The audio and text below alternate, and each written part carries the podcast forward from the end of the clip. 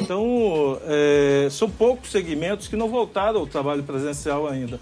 Entre eles, professores, judiciário, Ministério Público, são pouquíssimos ainda. A quase totalidade das pessoas que trabalham já voltaram ao trabalho. Então, acho que o bom senso precisa prevalecer.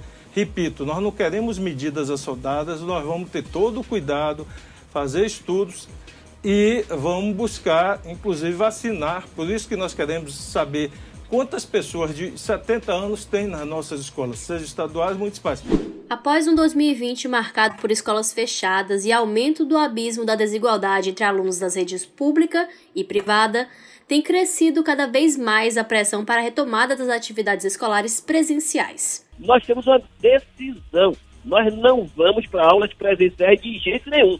Se existir é greve na rede estadual e na rede municipal, no sentido de priorizar que os trabalhadores da educação sejam vacinados prioritariamente. Porque é um crime você dizer que vai botar a escola, abrir escola, essas crianças são assintomáticas e num nível que está de grande proliferação do vírus, de índice de contaminação, você está entregando à população da Bahia um genocídio. Na Bahia, as escolas estão proibidas de funcionar por decreto estadual desde 18 de março do ano passado. A pressão vem de todos os lados e divide opiniões entre os diretamente envolvidos e especialistas.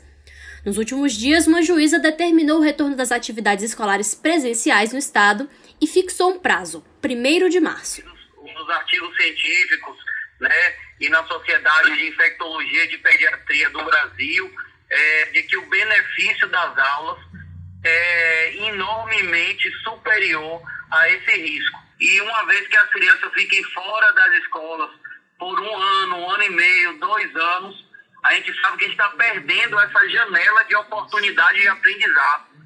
E é uma coisa que pode prejudicar a uma pessoa pelo resto da vida. A gente sabe que vai ter, infelizmente, crianças que vão ter dificuldade com o aprendizado, com a leitura né, e com a escritura pelo resto da vida. Mas apesar do cabo de guerra entre a sociedade, as escolas, pais, motoristas de transporte escolar, professores e médicos, além dessa determinação judicial, cabe ao governo do estado e à gestão dos municípios a decisão de retomar as aulas. E já que o assunto está quente, a gente coloca na pauta do terceiro turno e no episódio de número 64 vamos colocar na balança os riscos e os benefícios da reabertura das escolas e as voltas aulas presenciais na Bahia. Começa agora o terceiro turno. Um bate-papo sobre a política da Bahia e do Brasil.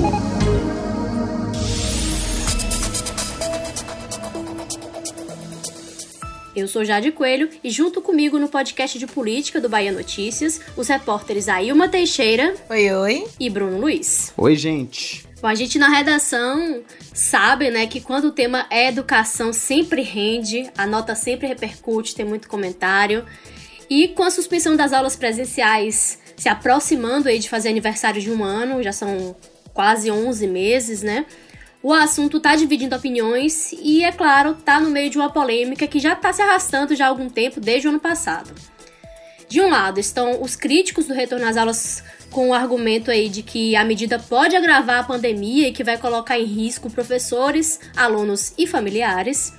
E do outro, os defensores do reinício das atividades escolares presenciais, que falam nos prejuízos educacionais citam a contradição entre o adiamento contínuo dessa reabertura e o funcionamento do comércio de rua, dos shoppings e dos bares, ainda que com restrições, além dos impactos no desenvolvimento das crianças e adolescentes e, é claro, na economia. O tema sempre rende, né, Jade? Porque as pessoas estão realmente é, querendo já alguma solução para essa questão da, da volta às aulas presenciais, né? A gente fica sempre nesse debate que parece meio proibitivo sobre o que pode o que não pode e sem discutir tanto as nuances sobre isso.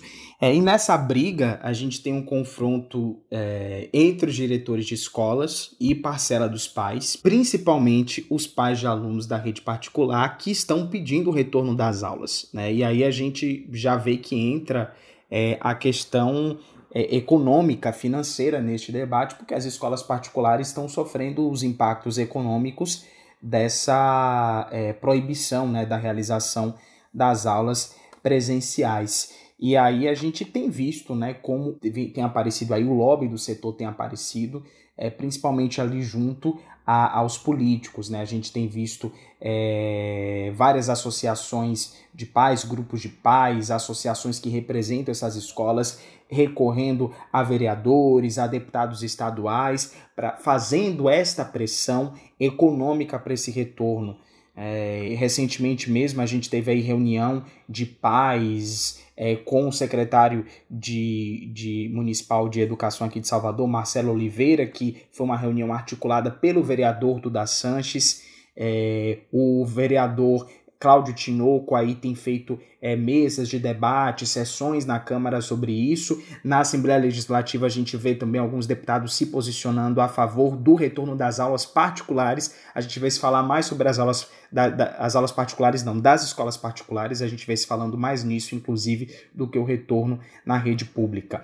Mas é, se de um lado a gente tem essa pressão aí, do outro você tem os sindicatos dos professores que estão se opondo a esse pleito.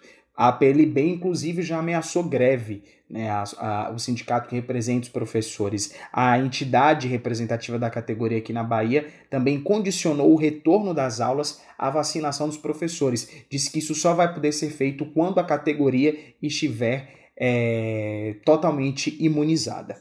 É, isso é uma questão porque, de fato, a previsão né, de vacinar os professores está bem longe. Tá faltando vacina para o primeiro público prioritário, quanto mais da segunda, terceira, quarta, enfim, de outras fases. Mas foi exatamente isso. Rui Oliveira, que é o coordenador geral da PLB Sindicato, disse em entrevista que considera crime dizer que vai abrir escola, né, no momento que a gente vive aí de segundo estágio, né, de segunda onda da pandemia. E na visão dele, voltar com aulas presenciais nesse momento seria o mesmo que abre aspas, entregar a população da Bahia a um genocídio. É, e aí ele diz também que os professores poderão sim entrar em greve, né, caso determine o retorno das aulas presenciais, sem que a categoria esteja imunizada. Então, se o governo do estado, se as prefeituras forem à frente com esse plano por agora, né, em breve, pode aí ter uma reação forte da categoria. O sindicato disse ainda que realizou uma pesquisa entre a categoria para entender as opiniões dos professores, né, dos associados, vamos dizer assim. É, cerca de 13 mil educadores de 331 municípios foram entrevistados. O resultado é que 96% deles disseram que só voltam a trabalhar com a vacinação. E aí, meio a essa ameaça né, do, da PLB, o governo do estado está tentando pacificar essa situação e evitar né, uma medida unilateral e aí propôs o diálogo e quer incluir a PLB nessas discussões sobre as vol a volta às aulas. E aí, em uma entrevista ao Bahia Notícias no Ar, na Salvador FM, nessa semana o governador pediu bom senso aos professores e chegou a fazer uma comparação com outras categorias que já retomaram o trabalho presencial. E aí ele citou como exemplo os motoristas de ônibus, de táxi, as empregadas domésticas, as pessoas nas indústrias, que algumas dessas categorias nem pararam, né? Motorista de ônibus, por exemplo, não, não parou, continuou trabalhando normalmente aí durante a pandemia. Quando voltar, voltar metade da turma, a ideia nossa é segunda, quarta e sexta, metade da turma, quinta, terça, quinta e sábado, a outra metade, para as salas ficarem vazias, a escola mais vazia. E vamos adotar um parâmetro, como se fosse um, um, um critério em que condições de ocupação de leitos de UTI, número de mortes, ou seja, quais as variáveis que dariam segurança para a gente retornar. Agora, a gente tem que ter uma coisa prática: é, to, tudo voltou ao normal. Os jovens, infelizmente, seja jovem de classe média ou jovem da periferia, estão nas ruas. Infelizmente, estão participando de futebol, de aglomeração, de festas, etc é, as pessoas estão trabalhando. Quer dizer, é, muita gente que em tese diz, ah, não posso ir para a escola porque vou correr risco. Mas está no shopping fazendo compra. Está viajando, às vezes está em restaurante almoçando. Quer dizer, onde ele está correndo mais risco? É num restaurante com ar-condicionado, ambiente fechado, jantando, ou, ou é na escola? Então, É, repito, a, a, gente vai ter todo o cuidado para retorno, mas gente, é, eu não comungo de quem tem absoluto desprezo com as aulas, como se fosse algo absolutamente secundário, ou como se ali fosse o pior ambiente possível de maior risco para o vírus. E nessa semana a gente viu até uma, uma iniciativa mais, mais é, direta e mais efetiva é, que mostra aí, já que a gente talvez esteja se encaminhando realmente para a definição de, de um período, de uma data para volta às aulas, que foi montar, né, foi a, a montagem de uma comissão com várias entidades representativas para discutir essa questão. A primeira reunião aconteceu na segunda-feira e a expectativa é de que esse grupo apresente um plano na sexta, segundo o governador. A gente está gravando na quarta, então a expectativa é de que hoje, né, quando o programa está indo ao ar, já haja a apresentação desse plano. Mas Rui ressaltou que esse plano feito pela comissão não vai necessariamente definir uma data para a retomada das aulas, porque isso é importante a gente é, frisar, chamar a atenção aqui. Porque o que a comissão vai fazer é traçar parâmetros e índices que vão possibilitar e determinar o retorno das aulas presenciais.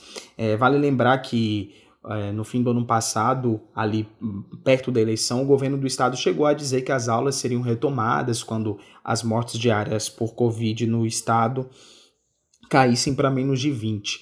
Isso não ocorreu e agora a gente está vendo o número de óbitos crescer, né? Está numa crescente no, hoje mesmo, né, nessa quarta-feira que a gente está gravando, foram 44 óbitos por Covid registrados na Bahia. Esse é o maior número desde 3 de outubro do ano passado. É isso que você lembrou, Bruno, faz o governador refém das próprias palavras, né? Porque ele disse há meses atrás que não teria como reabrir as escolas morrendo uma sala de aula por dia, não foi assim?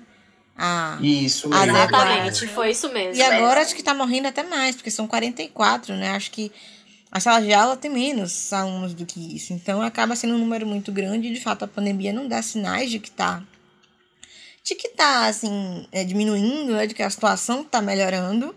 E a gente entra nessa sinuca de bico, vamos dizer assim, sem saber para onde ir. É, é curioso essa parte, né, de que se formou uma comissão que teve a primeira reunião essa semana é, e que não vai definir data, mas vai definir critérios, para a gente perguntar o que é que foi decidido, o que é que foi definido até então, porque a gente ouve aí que estão fazendo esses protocolos há meses, que estão finalizando protocolos. No caso de Salvador e do governo do estado, desde o início da discussão do, do, do prefeito Semineto e do governador Rui Costa de que isso ia ser feito em conjunto, estava sendo discutido em conjunto. Então, o que é que está sendo feito agora? Né? O que é que já foi feito? A gente não sabe fico um pouco confuso assim de, de entender, né? Porque que nesse momento é que está se formando uma comissão para definir essas coisas. E aqui vale sinalizar uma coisa, Ilma. É, vocês estudaram em escola pública ou particular? Pública. Eu estudei em escola particular. Pois é, eu sou de escola pública também, estudei em escola estadual. E uma coisa que eu me lembro muito do tempo de quando eu estudava, claro que já faz um tempinho, né? Aí isso não vem ao caso. Não pague de velha assim, não, de antiga, de idosa que você não é. Pare com isso. pois é, mas por várias vezes acontecia com muita frequência lá na minha cidade da gente ter só meio período de aula porque faltava água na escola. Então, se naquela época você já dispensava alunos porque faltava água, imagina numa situação, numa pandemia, que a única medida realmente eficaz é vacina, que a gente não tem ainda, o uso de máscara e lavar as mãos.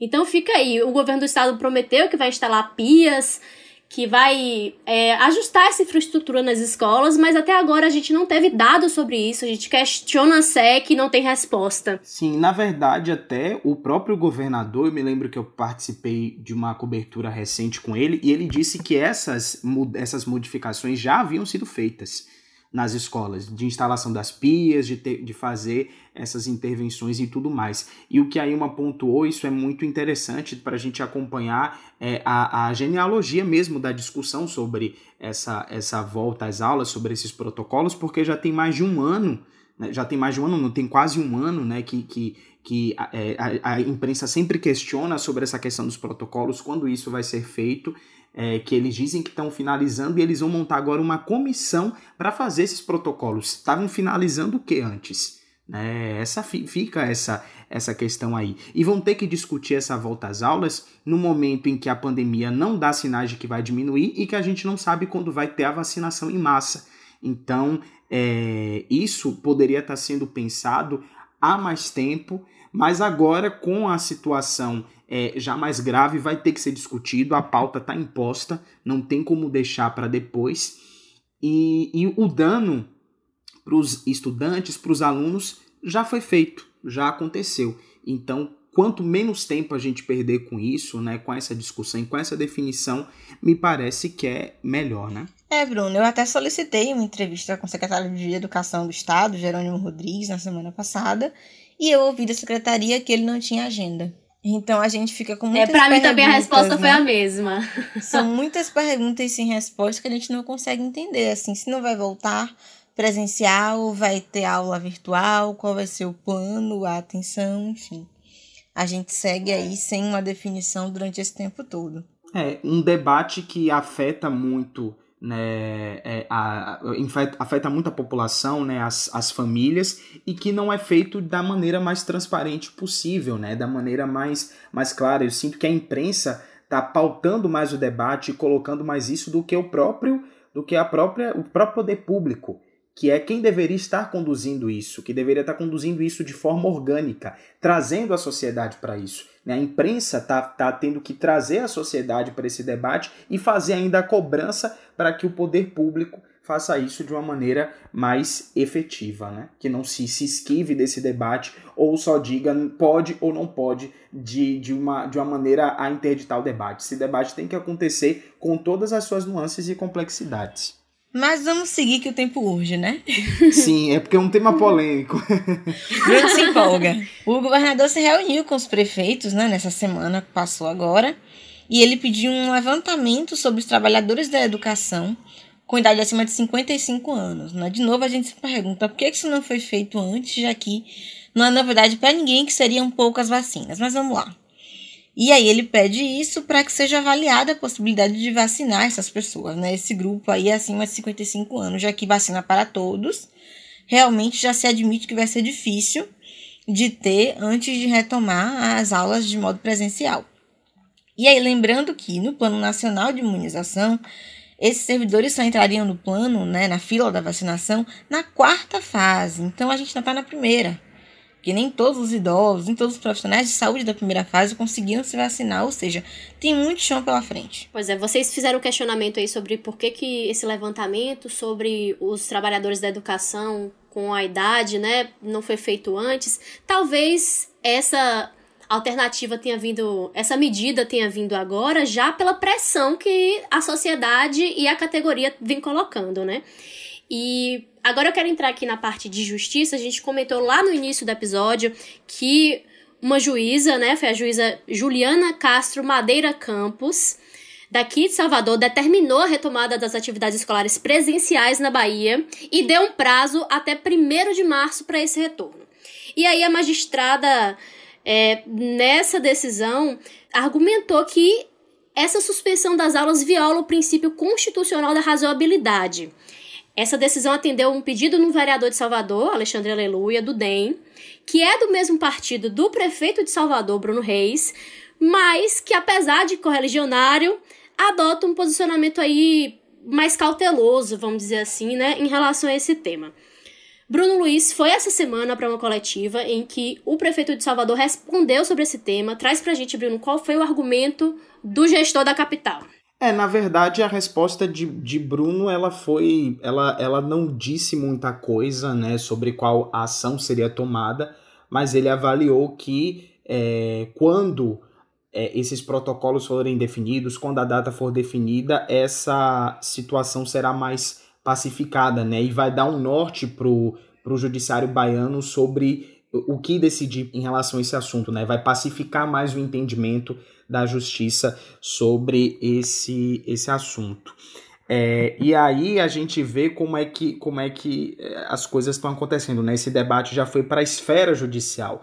Ela já saiu de algo que é uma política pública, de algo que deve ser tratado pelo executivo, né? E, e já foi para essa esfera judicial, dada a falta de uma de uma decisão sobre o tema.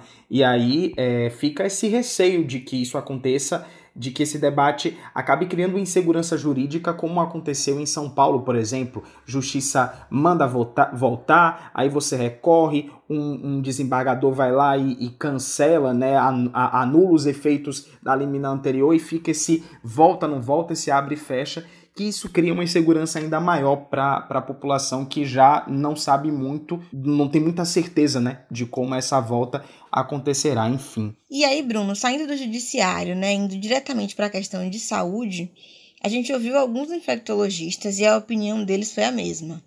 Ao colocar na balança os prós e contras, os riscos e benefícios da volta às aulas presenciais, a conclusão deles foi de que é sim preciso retomar. A gente vai ouvir primeiro o argumento da infectologista Clarissa Cerqueira. A respeito dessa reabertura das escolas, eu sou extremamente a favor, porque a gente está, como tudo, né, a gente tem que colocar na balança. Então, se a gente for aguardar o fim da pandemia, a gente vai ficar aí, sei lá, quanto tempo sem aula. Então, é, e já foi é, demonstrado em alguns estudos que não foi a, a reabertura das escolas que fez aumentar ou piorar a Covid. Isso tem muito mais influência posta da comunidade. Então, se você tem muito caso na comunidade, você vai ter muito caso na escola. Se você tem pouco caso, também vai ter pouco caso na escola. Isso falando de, de instituições que realmente se organizem. As escolas já estão fazendo isso. Porque a gente está falando aí já pelo menos um ano de prejuízo de ensino para as pessoas, para as crianças, principalmente, adolescentes, e se isso se perpetuar, imagina só que isso não pode acontecer. Então, dá sim para as escolas reabrirem com protocolos bem estabelecidos. As crianças não são faixas etárias, é, ou melhor, não é uma faixa etária, as crianças e adolescentes não são de risco para doença grave da Covid. É claro que pode acontecer, pode, mas avaliando risco-benefício, ainda vale a pena você ter a reabertura das escolas para uns casos isolados aí de gravidade. Sem contar que você também consegue observar a evolução desses casos, fazer um acompanhamento e as escolas estão com tudo muito bem planejado para essa reabertura.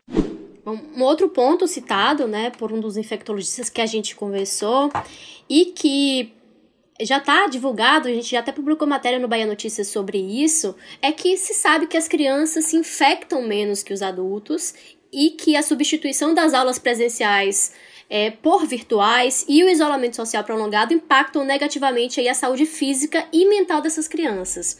E aí entram outras questões também, como a redução do nível de aprendizagem, que gera problemas psicológicos, cognitivos, e aí isso vai virando uma bola de neve com efeitos a longo prazo e que a gente nem consegue nem mensurar nesse momento, né? Mas aí também tem uma questão para se pensar dentro desse aspecto. Mesmo que as crianças transmitam menos o vírus em relação aos adultos, elas não vão ficar restritas às salas de aula, né? Elas vão estar expostas ali a situações de risco no trajeto entre a escola e a casa. É, vai lá, quem vai garantir que a criança que troca caneta, que troca brinquedo, não vai trocar uma máscara, não vai tirar ali para poder conversar com um coleguinha. Então, são questões muito delicadas, e, mas que precisam sim de conversas ser discutidas, ser analisadas e um protocolo tem que ser definido, gente. Vamos ouvir o que, é que disse o especialista Igor Brandão. Os artigos científicos né, e na Sociedade de Infectologia de Pediatria do Brasil, é, de que o benefício das aulas é enormemente superior a esse risco, né?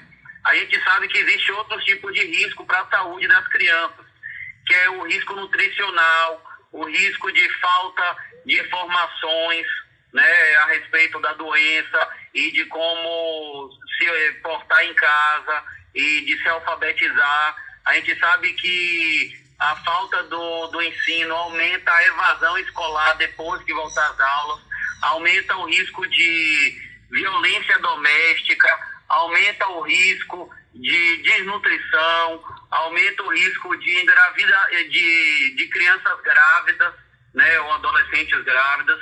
Então, os malefícios é, das crianças fora do colégio é, são muito grandes é pior do que a pandemia. Outra questão delicada e que também está bem presente nesse debate é como toda essa situação da nossa educação, né, dessa, dessa, desse impasse em relação à volta às aulas, expõe e aprofunda ainda mais as nossas desigualdades. Né? É, a gente tem até um episódio do terceiro turno em que nós discutimos isso, que é o episódio de número 27, Olha só quantos episódios a gente já fez desde o 27, estamos no 64 e é, uma definição sobre isso e estamos discutindo basicamente a mesma coisa.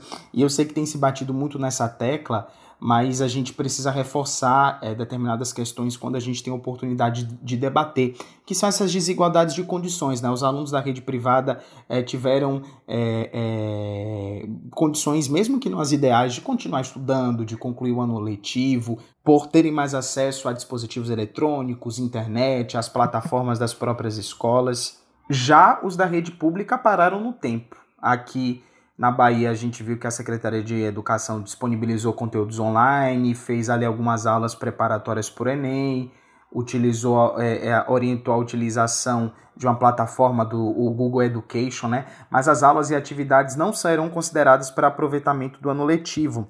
E aí, é, essa, essa disparidade e como isso acaba prejudicando os alunos da rede estadual ficou muito claro no Enem desse ano. Né? Eu fiz a cobertura do Enem esse ano e os relatos que eu mais ouvi dos alunos foram esses, assim, de, de que não tiveram condições de estudar, que não tiveram nenhum suporte né, de professor, de nenhum tipo de plataforma, assim, que foi um suporte muito precário. Muitos alunos de escolas estaduais, assim, não fizeram a prova porque não tiveram como se preparar. Eu conversei com o mesmo que me disse que somente ele, da sala inteira, fez a prova. E ele me disse que chutou todas as questões, assim, porque ele não tinha como se preparar. É, quanta gente não conseguiu concluir, por exemplo, o terceiro ano do ensino médio, né? Então vai passar mais um ano para poder concluir, então já é um atraso de um ano para essas pessoas. A gente não sabe quais são os impactos na vida dessas pessoas de um ano sem aula, assim, como é que a vida delas se encaminha, quais são as prioridades, se precisam trabalhar mais para poder sustentar a família, como é que isso implica na renda, enfim, são muitas questões realmente é, é, que, que implicam isso aí, né, que envolvem isso aí. Eu vou aproveitar que você falou do Enem, Bruno, só para citar aqui a questão da abstenção, né, que foi recorde no Enem, mais de 50%. E falando de abstenção, alguns dos argumentos que eu ouvi para poder fazer o roteiro de hoje, de parlamentares, de professores, inclusive de alguns alunos, é de que com esse ano perdido e com a economia do jeito que tá, com as pessoas sem emprego, sem auxílio emergencial, é muito difícil que você consiga atrair de novo esses jovens do ensino médio, principalmente, para voltar para as escolas, porque eles vão ter que trabalhar para ajudar a pagar as contas, a botar comida na mesa em casa. Então, esse também é um fato que preocupa muito os educadores e é, os professores, principalmente os de escola pública, né, que conhecem a realidade, eles sinalizam que essa é uma coisa real e que a gente vai sentir um impacto assim que as aulas forem retomadas, que não vai ter estudante matriculado. Sim, é, é, uma, é uma situação muito, né, é muito infeliz tudo isso que está acontecendo e eu não sei se vocês concordam comigo, acredito que sim, é que a, a sensação que, que me dá é que há uma, uma falta de priorização desse debate, né, da volta às aulas é, na esfera pública, assim, a gente vê se falar muito sobre a necessidade de retomada da economia, se bate nessa tecla toda hora, mas na necessidade de volta às aulas, eu não vejo tanta, tanta é, enfatização é, nisso no debate, que esse debate é feito realmente com todas as suas complexidades, com todas as suas profundidades, da forma como isso é, precisa ser, ser feito, né? Então fica ali naquelas medidas mais paliativas, a Prefeitura de Salvador até é, criou né, as aulas virtuais, né, comprou alguns canais, fez licitação de canais de TV para transmitir essas aulas, que é até uma, uma iniciativa aqui que a gente deve, acho que até é, é pontuar, né, porque ali você consegue minimizar alguns efeitos, mas eu me lembro de uma resolução do Conselho Municipal de Educação aqui que dizia que você tinha que, que você deveria substituir as atividades para as crianças né, do ensino infantil por atividades lúdicas, né, com elas dentro de casa. Então, isso cai para as costas dos pais, tem que fazer, educar as crianças dentro de casa, no momento em que o desenvolvimento cognitivo dessas crianças, né, elas estarem dentro da sala de aula é muito importante. Enfim. É porque o aprendizado vem também de todo um contexto. Não é só você botar ali um livro ou fazer uma brincadeira. A questão de socializar, de estar em contato com outras crianças, de ter o professor que é uma figura de autoridade, tudo isso ensina, né? O convívio ensina. Então, as habilidades realmente vão ficar prejudicadas. A gente só não sabe é, o tamanho desse impacto ainda. Sim, sim. Eu queria pontuar antes de terminar só a questão também até nutricional das crianças. A Ilma até a, a, é, ficou apurando isso uma época, não foi a Ilma, sobre a renovação do auxílio do, do Vale Alimentação, né? É, para as crianças, aquele valor de 55 reais que o governo pagou e até hoje a gente não teve notícia, né? Não, Bruno, não teve notícia, não teve renovação, a verdade é essa. Né? Isso não aconteceu até o momento, estamos gravando dia 10 de fevereiro, né? Mas não há também perspectiva de que ocorra essa renovação. Agora eu queria trazer um outro ponto, né, que conversando de vez em quando com alguns professores da rede pública, eles sempre pontuam uma coisa que Jade é, sinalizou, né? A gente vem de escola pública ela falava que às vezes a gente tinha aula de meio turno por falta água. Na minha escola, eu estudei em colégio militar a vida inteira, não chegávamos a esse extremo. Mas a gente via, assim, que a escola não tinha as condições adequadas, muitas vezes, para atender todo mundo. E aí você tem um momento que precisa ter escola mais, a sala de aula mais vazia, é, pia em tudo quanto é lugar, uma higiene maior. E eles questionam muito a capacidade do governo de fazer isso, né? Não levam muito a sério, ah, vai fazer em uma, duas escolas, três, mas que a, reali mas que a realidade, de forma geral, é outra. E aí eu acho que é preciso também que o público mostre isso. O que é que já foi feito, né? Apresente à sociedade esse preparo para que passe também essa segurança. Olha, a gente equipou em termos de estrutura, a gente deu as condições para que haja, assim, um distanciamento, é, um rigor maior para o cumprimento de regras que são tão necessárias nesse momento para evitar a proliferação do vírus, porque de fato controlar criança, adolescente, adulto também complicado. A gente está vendo com as pessoas aí nos bares, na rua. Na escola, eu acho que não vai ser assim tão diferente. Então, é preciso, de fato, é, se ter uma estrutura rigorosa, uma fiscalização também, né? Dar essas condições para que, de fato, quando for a hora de retomar as atividades escolares de, de modo presencial, isso ocorra com o máximo de segurança possível. É necessário confiança institucional, né? Que as pessoas porque também é uma relação de confiança, né? Você vê muitos pais dizendo: olha, se voltar agora eu não vou mandar meu filho. Então, quando você tem segurança que esses protocolos estão sendo é, elaborados de uma maneira a evitar o máximo de contaminação, né? E, e, e, que as pessoas se sentem seguras, talvez elas se sintam mais à vontade de, de colocar né, os filhos delas, é, expor né, a, a, a um, um risco, porque tem um risco sim mas é, sempre sopesando né, o que é o que é risco, mas também o que é o que é vantajoso e como a gente pode minimizar danos aí. Pois é, são muitos lados, muitas perspectivas, todo mundo tem sua questão que é mais cara para si, né, a sua questão do seu interesse, mas tudo isso precisa ser observado e colocado na balança para que a gente tenha logo uma definição. Terceiro turno.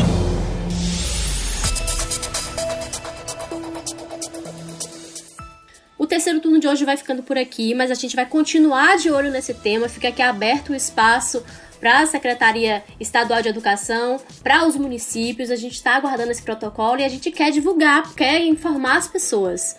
Então, valeu, Bruno, valeu, Ailma. Obrigada a você, ouvinte. Até a semana que vem. Até mais, pessoal. Quero deixar um beijo aqui para Lina, Cadu e Eren, que me cobraram que eu citei eles semana passada, mas não mandei beijo no final. Então, um beijo para os meus amigos do Podmiga. Obrigado aí aos nossos ouvintes ilustres. Um abraço para todo mundo. E até a próxima semana. Cuidem-se. A gente está sempre interessado em saber o que, que você achou do terceiro turno de hoje. Então manda uma mensagem para o Twitter do Bahia Notícias ou em qualquer rede social usando a hashtag Terceiro Turno BN. Faça com Mayuma Teixeira que sempre manda essas mensagens pra gente, posta lá nas redes sociais dela. O programa é gravado das nossas casas e tem a apresentação dos repórteres Jade Coelho, Bruno Luiz e Ailma Teixeira. Os áudios utilizados são do Bahia Notícias e da Salvador FM. A edição de som é de Paulo Vitor Nadal e o roteiro de Jade Coelho. Você ouviu o terceiro turno, o seu podcast semanal sobre a política da Bahia e do Brasil.